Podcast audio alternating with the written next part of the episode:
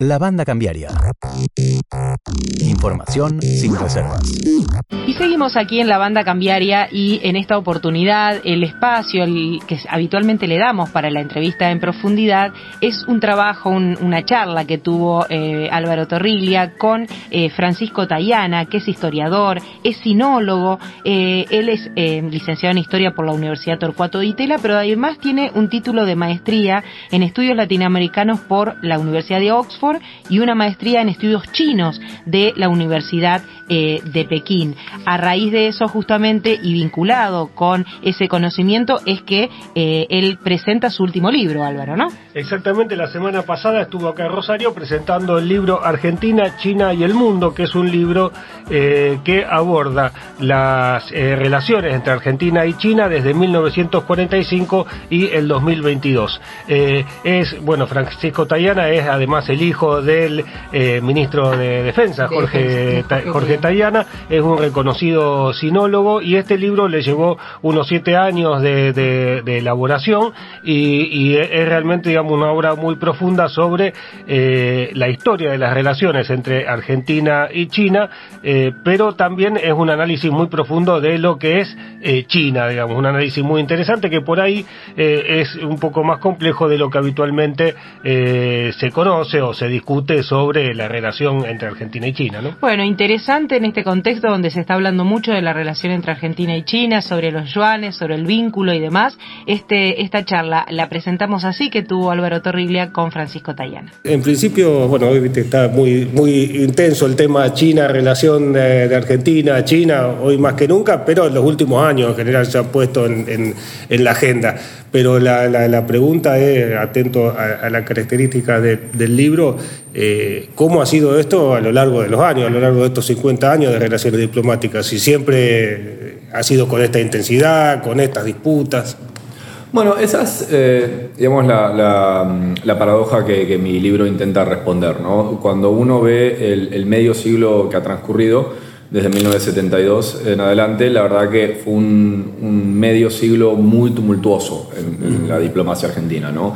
Eh, pasamos por varios gobiernos, pasamos por distintos sistemas de gobierno, pasamos por doctrinas muy distintas en, nuestra política exterior. Y sin embargo, durante todo ese tiempo, la relación con Beijing ha sido de las relaciones bilaterales más estables que, haya tenido la República Argentina. Entonces, un poco esa es la, paradoja que, que intenta responder mi libro. Y por eso también la, fecha de inicio es eh, bastante anterior, ¿no? justamente en 1945, por, por dos motivos principales. El, primero es que es la primera vez que se establece digamos, una relación eh, diplomática formal con un gobierno chino, en este caso con la República China, el, gobierno digamos, nacionalista del, del partido Kuomintang.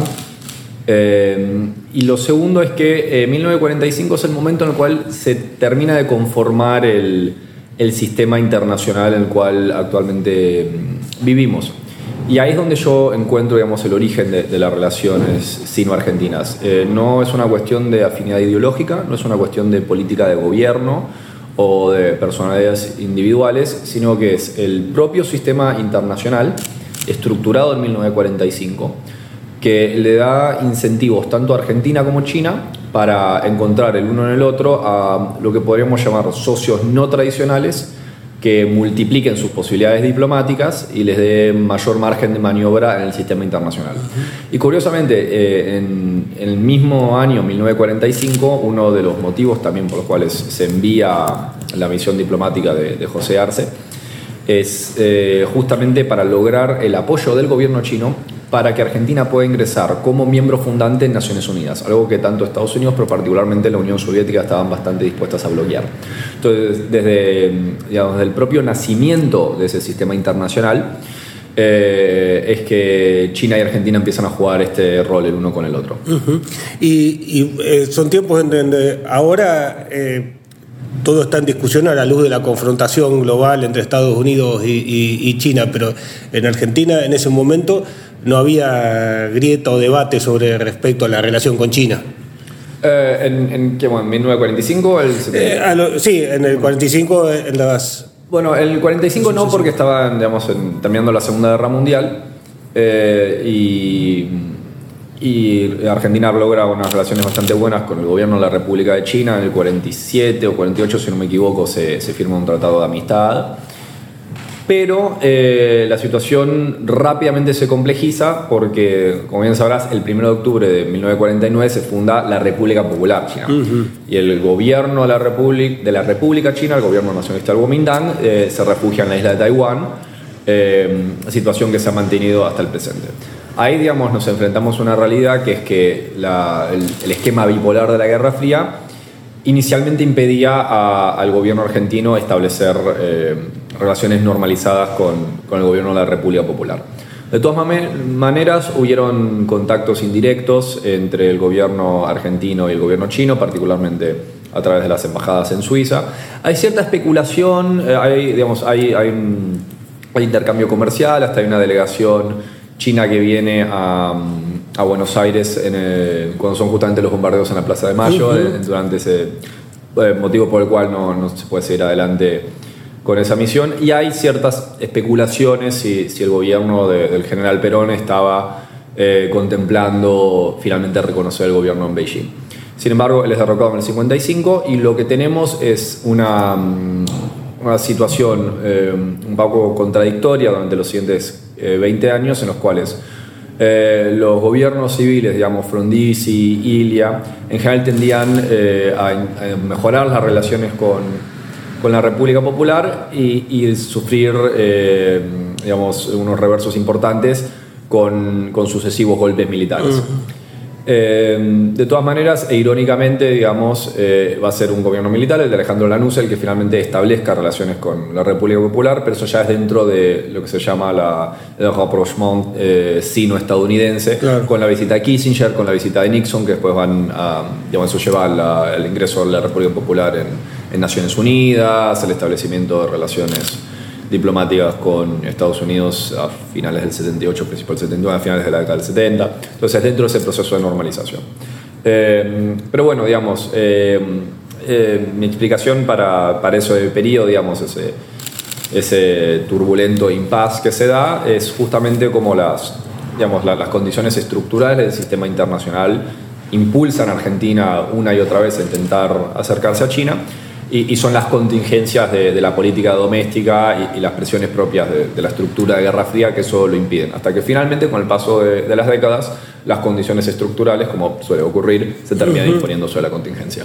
Eh, lo, que en general se, se ve en, Argentina cuando se habla sobre China, este, incluso desde el tema tanto político como, como económico, es ver a China, bueno, como un solo y gran país, digamos, ¿no? Y uno imagina que debe tener complejidades en lo que un universo tan grande que, que, quizás la forma de abordarlo acá para el común es demasiado homogénea para lo que es el país, ¿no? ¿Eso pasa en la política? Em, me parece que a veces, em, sí, me parece que a veces eh, se simplifica, digamos, un, eh, el, término China para, para hablar de un país ciertamente muy complejo. Eh, que tiene obviamente sus diversidades, desde, bueno, es un país con 1.400 millones de personas, 9 millones de kilómetros cuadrados, 34 eh, divisiones territoriales, 56 nacionalidades o, grupos étnicos, eh, y gobernado por, por, un partido, el Partido Comunista de China, que sin embargo no deja de tener 93 millones de miembros, con lo cual ciertamente hay, hay muchos intereses, o sea, eh, no, son, no es lo mismo el gobierno nacional que los gobiernos provinciales, no son lo mismo distintos sectores dentro del partido, no son lo mismo el, sector privado que las empresas estatales, eh, hay diferencias dentro del sector privado, eh, es ciertamente un, país muy complejo, pero digamos, estas simplificaciones me parece que también son muy generalizadas, también cuando uno habla de Estados Unidos o Occidente o la Unión Europea, o, o aún cuando uno intenta explicar, digamos, qué, está haciendo exactamente la República Argentina. Eh, también a veces es, difícil de explicar porque son muchos actores en juego, eh, que a veces tienen un accionar eh, que puede ser hasta muy complejo, hasta a veces contradictorio, porque son efectivamente un, conglomerado de, actores autónomos. Eso me parece importante tener en cuenta cuando uno habla de China, cuando uno habla de cualquier país del mundo. Eh, pero sin embargo, digamos, en el caso de, China, más allá de esa complejidad, es cierto que por el entramado de, su sistema político y económico, en general eh, tiene un nivel alto de centralización en la, política digamos, a gran escala y, tiene en general una, cierta manera de hacer las cosas. yo siempre intento subrayar la la importancia de intentar entender a China en sus propios términos, digamos, no, ni rendirnos ante la, complejidad que, involucra la materia de estudio, ni tampoco intentar proyectar sobre China eh, nuestros propios parámetros. Eh, y, por eso me parece que lo, más importante es justamente eh, utilizar los instrumentos que, los propios chinos utilizan para, para justamente juzgar la, la realidad, para mm, empezar a intentar comprender, digamos, cuáles, cuáles son sus cálculos, cuáles son sus análisis costo-beneficio, cuáles son sus intereses principales, cuáles son sus intereses secundarios, cuáles son sus objetivos de mediano y largo plazo. Y, en esto me parece importante destacarlo, me parece que China es un país comprensible, me parece que lo que hace China tiene sentido para China. Eh, digamos, no es una, un, enigma permanente. ¿Y, cuáles son un poco esos parámetros, esos términos, desde el punto de vista de lo que, eh, de la forma en que lo puede abordar Argentina en la relación bilateral, ¿no? Eh, me parece que lo importante a tener en cuenta es que China es efectivamente una civilización en sí misma. Eh, son otras coordenadas ideológicas, es otro universo moral, es otro sentido común. Eh, me parece que esto es, eh, realmente importante, eh, por lo menos contemplarlo como, un factor. Por otro lado, estas particularidades hacen que China mm, haya siempre. Es un, es un país con, con, una idea mm, de, sí mismo, un, un país que, que, se contempla a sí mismo como teniendo un rol especial, digamos, en, en la constelación de naciones por, por su historia, por su importancia actual. Eh, y es un, país, eh, es un país que todavía se considera un, miembro del sur global, un país en vías de desarrollo. Eh, y, orgulloso de, ello, me parece que, en eso hay, hay un legado diplomático común que, que, podemos, que tenemos entre China y Argentina, y me parece que, que esos valores eh, en nuestra política exterior hacen que, en muchas instancias eh, China sea un, socio confiable en, en, algunos puntos que para la Argentina son cruciales, digamos, el apoyo mutuo y recíproco del reclamo argentino sobre las Islas Malvinas y el apoyo argentino para la política de reunificación pacífica de China es, un pilar muy fundamental de nuestra relación. Eh, en eso me parece que no hay dudas eh, en afirmar que la República Popular China es por lejos nuestro socio más confiable como miembro permanente del Consejo de Seguridad de Naciones Unidas sobre el tema Malvinas. Parece que eso no hay, no hay duda. Por otro lado, es un, un país que que desde las guerras del opio, digamos, desde el mediados del siglo XIX, está en el gran arco histórico, digamos, de, la historia contemporánea china. Es una gran odisea por buscar un modelo de, moderniza, de, modernidad industrial eh, aplicable y adaptable a, la realidad concreta de, de, lo que es China. Eh, y esa, digamos, esos proyectos de modernización son vistos por el gobierno chino y por eh, una buena parte digamos, del pueblo chino como eh, un imperativo existencial. Eh, los, digamos, los, los, primeros encuentros de China con la modernidad industrial fueron ciertamente muy traumáticos eh, que a partir de las guerras del opio y otros conflictos que siguieron, que podemos mencionar las dos guerras que tuvieron con Japón, eh, la disolución del sistema imperial, sus conflictos internos, la Guerra Fría. Eh, la gente generalmente esto lo ignora, pero China es el segundo país con la mayor cantidad de muertos en la Segunda Guerra Mundial, entre 10 y 20 millones de personas. entonces, China es un país cuyo ingreso a la modernidad industrial fue traumática, que que ha, conformado digamos, un gobierno cuya legitimidad de origen, digamos, la legitimidad de origen de la revolución china es una revolución fundamentalmente anti-imperialista, lo cual la, distingue de la revolución bolchevique, que era esencialmente una revolución anticapitalista. Entonces la legitimidad del, de, de gobierno de- del, del partido es justamente fortalecer el país para asegurar su eh, supervivencia. En, en una civilización que nuevamente, eh, el- una de las cosas muy destacadas de, de China que la distingue de, de otras organizaciones humanas es que siempre hubo una inmensa centralidad de- del rol del Estado en su conformación civilizatoria. Entonces, eh, China como cultura, China como país, China como nación y China como Estado siempre fueron conceptos eh, muy entrelazados, al, punto que a veces es difícil distinguirlo.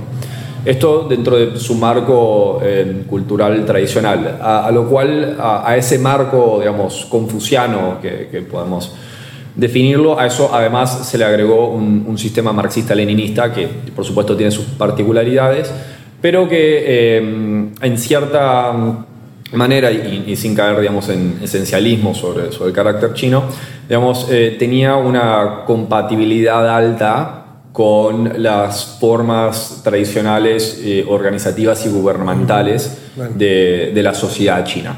Eh, y me parece que el resultado de esto es nuevamente un, un país que, que ve el, el desarrollo económico, el avance tecnológico, no necesariamente como finalidades en sí mismas, sino como imperativos eh, existenciales para asegurar la, la supervivencia de, China como sociedad.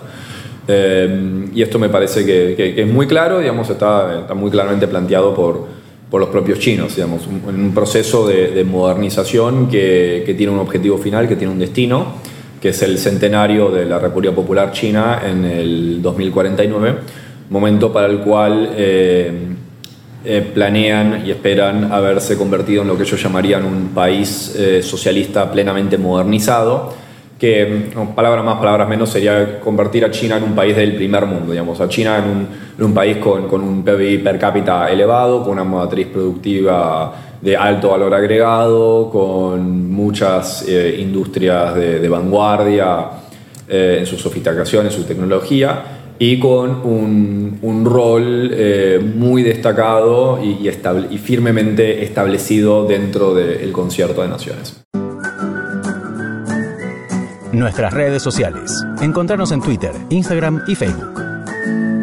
Escucha los podcasts de la banda cambiaria en nuestro canal de YouTube y Spotify. La banda cambiaria.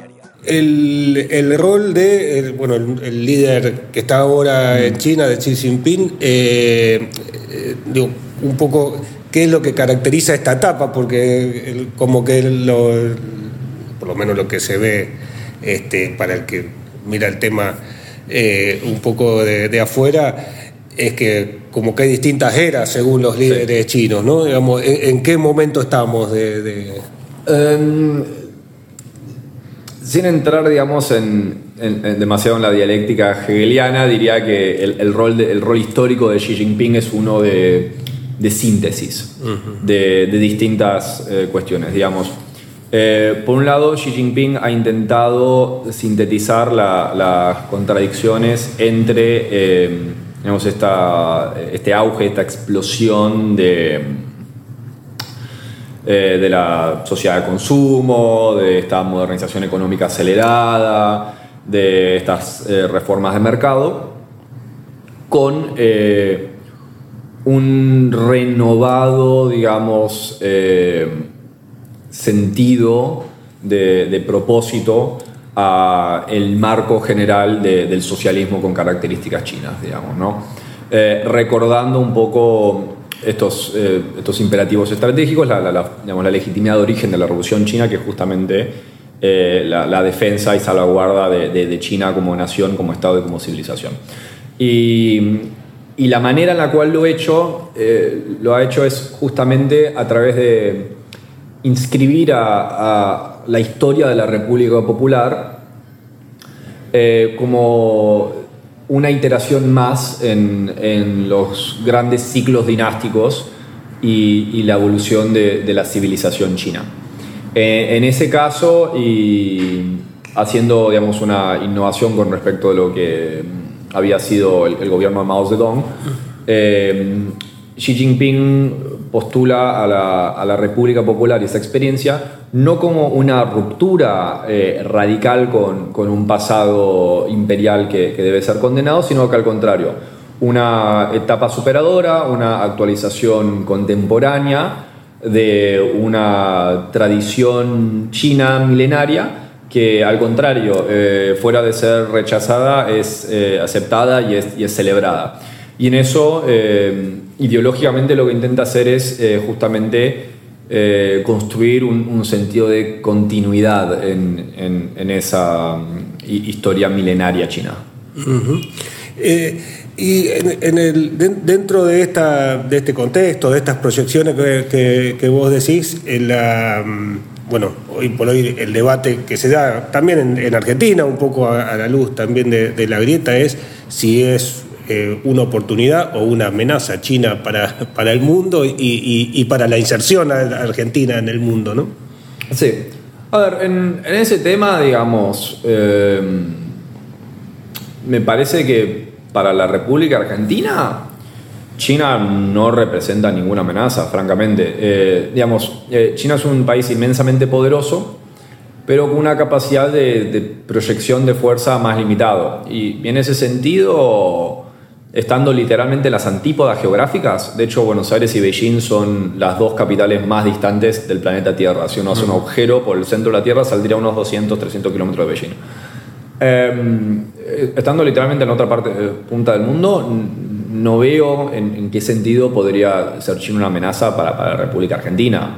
O sea, digo, pensando sobre todo que cuando uno habla en términos estratégicos, eh, esto es un poco un cliché, pero a veces los clichés hay que repetirlos, las intenciones son irrelevantes, lo único que importan son las capacidades. Actualmente, ¿qué capacidad tiene China de amenazar a la Argentina? La verdad que nulas.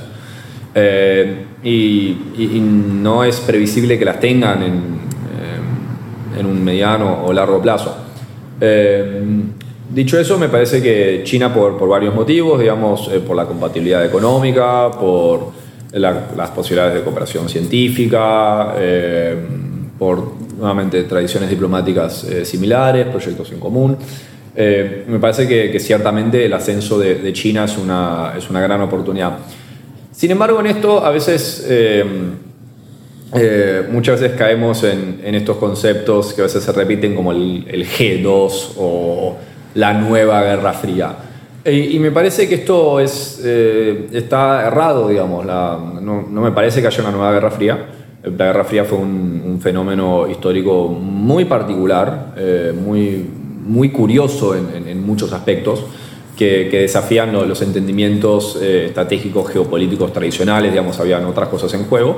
esa no es la situación que estamos acá, digamos, no estamos entre competencias eh, de valores universalistas por una hegemonía global. Lo estamos viendo entre Washington y Beijing, es una competencia entre grandes potencias que viene a ser, en otras palabras, la historia del mundo, ¿no? O sea, eh, de Roma y Cartago, a los griegos y los persas, a Francia, e Inglaterra, etcétera, etcétera, etcétera. Me, parece que digamos, los, estados con, con, cierto poder e influencia del mundo intentan avanzar sus posiciones, defender sus intereses y evitar retroceder. Eh, me parece que eso es parte de, cómo funciona el mundo.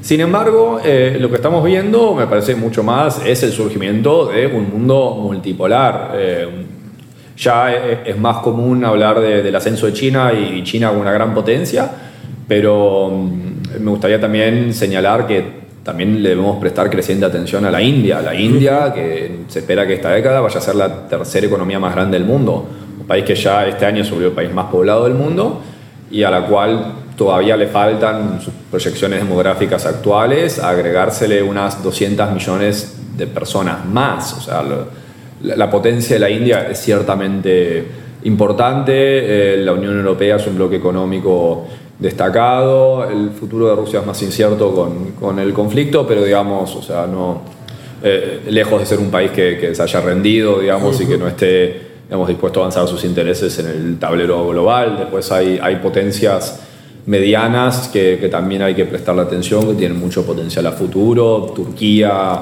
Indonesia, eh, Vietnam, por, por, mencionar algunos ejemplos. Y me parece que, y aún la, propia América Latina, ¿no? Eh, Entonces, en ese sentido, en, un mundo en el cual haya una multiplicación de, actores de peso a lo largo del mundo, eh, eso me parece que beneficia bastante los intereses geopolíticos de la Argentina. Una potencia regional, una potencia mediana, que el tener distintos interlocutores con los cuales cooperar de distinta manera y sobre distintos temas, me parece que va a ser eh, netamente muy beneficioso. Un país que además, eh, hablando del caso de Argentina, si bien la coyuntura actual ciertamente es dura y, no es por desmerecer, digamos, la, situación eh, realmente, realmente dura que, vive un, porcentaje muy significativo de, la población actual, eh, yo en lo personal soy muy optimista del, futuro de este país. O sea, estructuralmente hablando, Argentina eh, rápidamente está entrando en, una coyuntura sostenida en, el futuro previsible a lo, largo de muchas décadas, que de no ser por alguna catástrofe actualmente imprevista, eh, creo que el siglo XXI la República Argentina va a ser sustancialmente mejor que el siglo XX. Y en ese sentido me parece que, es importante también tener una, digamos, una caracterización más objetiva de, lo que tiene nuestro país a favor, de lo que tiene para ofrecer en el mundo y con eso eh, tomar decisiones maduras, e informadas, consensuadas eh, en, el conjunto de nuestra sociedad para ver qué clase de, país queremos construir a futuro y cómo puede ser esa inserción en el plano internacional. Y en esa proyección, esta, este, esta influencia a lo mejor de la relación con China o con Estados Unidos. Hemos visto estas este, por ahí tensiones o presiones de, bueno, la, jefa del Comando Sur, un poco haciendo advertencias. ¿Son parte del, juego de la geopolítica normal o son una este, o algo que pueda provocar una amenaza mayor o una obligación mayor a decidirse? Em, no creo, a ver, em, como como suele pasar en la política, como suele pasar en la vida, digamos, eh, las cosas dependen, digamos, de, su intensidad o de, su profundidad en algunos casos. Eh, en la medida que la competencia sino-estadounidense no llegue a algún punto crítico, que digamos, podría pasar, hay, hipótesis de conflicto conocidas que, que leemos en revistas, en diarios, todos los días, digamos. Hace dos años The, Economist sacó una tapa diciendo Taiwán el lugar más peligroso sobre el planeta Tierra. Digamos, sí, eh, existe esa posibilidad, existe una posibilidad real de, que esa confrontación llegue a un estado crítico. En la medida que eso no ocurra, digamos, un, poco de, de, competencia entre, entre China y Estados Unidos y entre distintos países del mundo, distintas potencias, no necesariamente sean, eh, tengan que ser eh, absolutamente negativas para nuestro país, al contrario, me parece que el ascenso de China, por ejemplo, también nos ha dado cierto margen de maniobra, tenemos otros interlocutores a la hora de, plantarnos en, la mesa de negociación y, en la medida que, esos actores, digamos, eh, no solo continúen desarrollándose, sino además se multipliquen, me parece que que el escenario, digamos, el, ecosistema geopolítico va a ser un lugar eh, un poco más amigable para, un país como el nuestro. ¿Y cómo, eh, y con esto ya te, voy liberando, pero eh, no sé si, si, eso está planteado en, en, el libro, pero ¿Cómo han jugado también los distintos sectores económicos en el tema de la relación entre Argentina y China?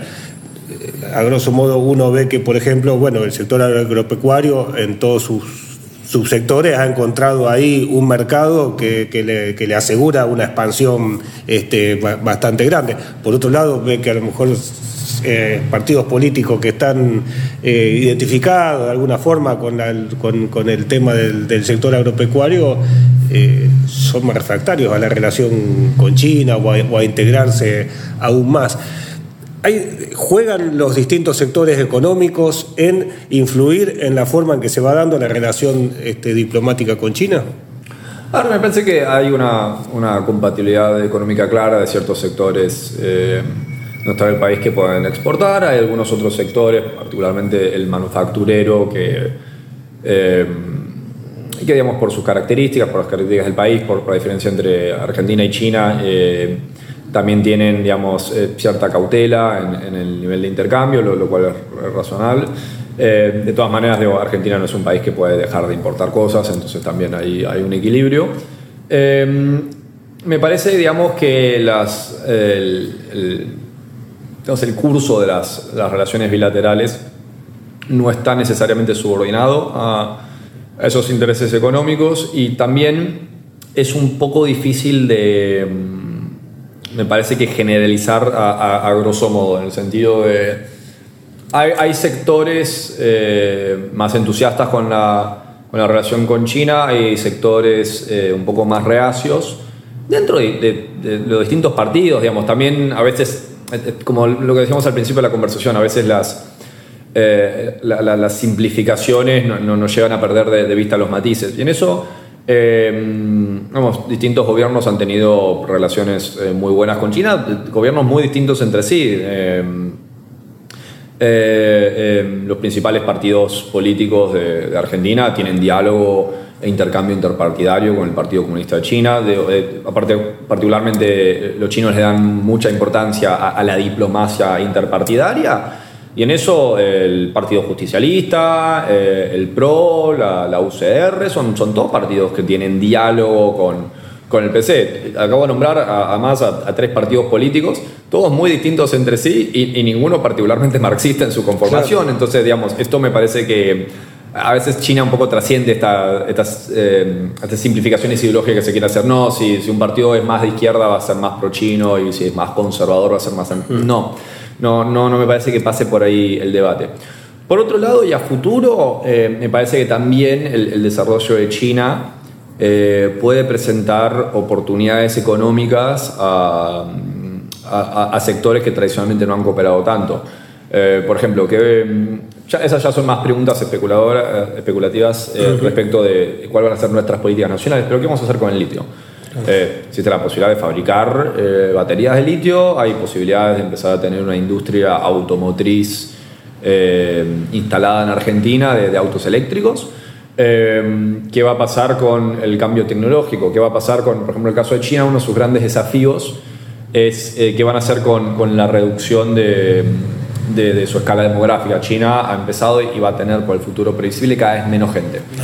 Eso, eh, eso lo pueden suplir con automatización, con inteligencia artificial y también hay una posibilidad que, que a futuro eh, empiecen a hacer más cosas como las que han hecho los japoneses de offshoring, en vez de fabricar todos ellos y, y exportar productos terminados, sino instalar sus propias fábricas en otros países. Y en ese sentido, Argentina, siendo un país con una capacidad manufacturera instalada, con altos índices de desarrollo humano, con ríos internos navegables y con capacidad de integración regional en el cono sur, es un buen candidato.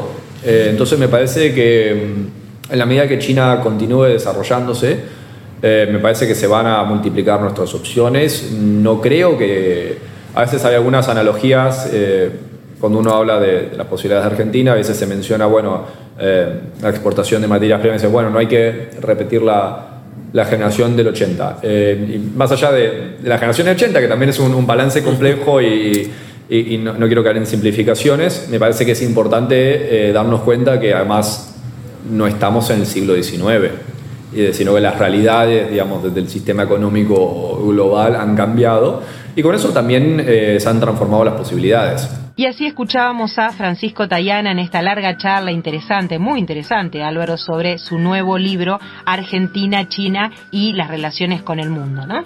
Sí, y me, quedo de lo que decía con algunas cosas que me parece que son importantes para destacar. Una considera las relaciones entre Argentina y China, y China como de las más estables que ha tenido la, la, República Argentina a lo largo de, los años. También lo que significa el, actual eh, era de gobierno en China, que tiene que ver con la asimilación de los valores del Partido Comunista a los de la civilización china milenaria, una especie de, mezcla cultural que están haciendo y que tiene que ver con su proyección en el mundo, y la otra que tiene que ver con el, el autorreconocimiento de China como un país del sur que se ha desarrollado, lo cual también marca las relaciones exteriores con el resto de los países del sur. O sea, se ve a sí mismo como una potencia, pero que viene desde el subdesarrollo. La banda cambiaria. La banda cambiaria. Un informe semanal de economía local, nacional e internacional.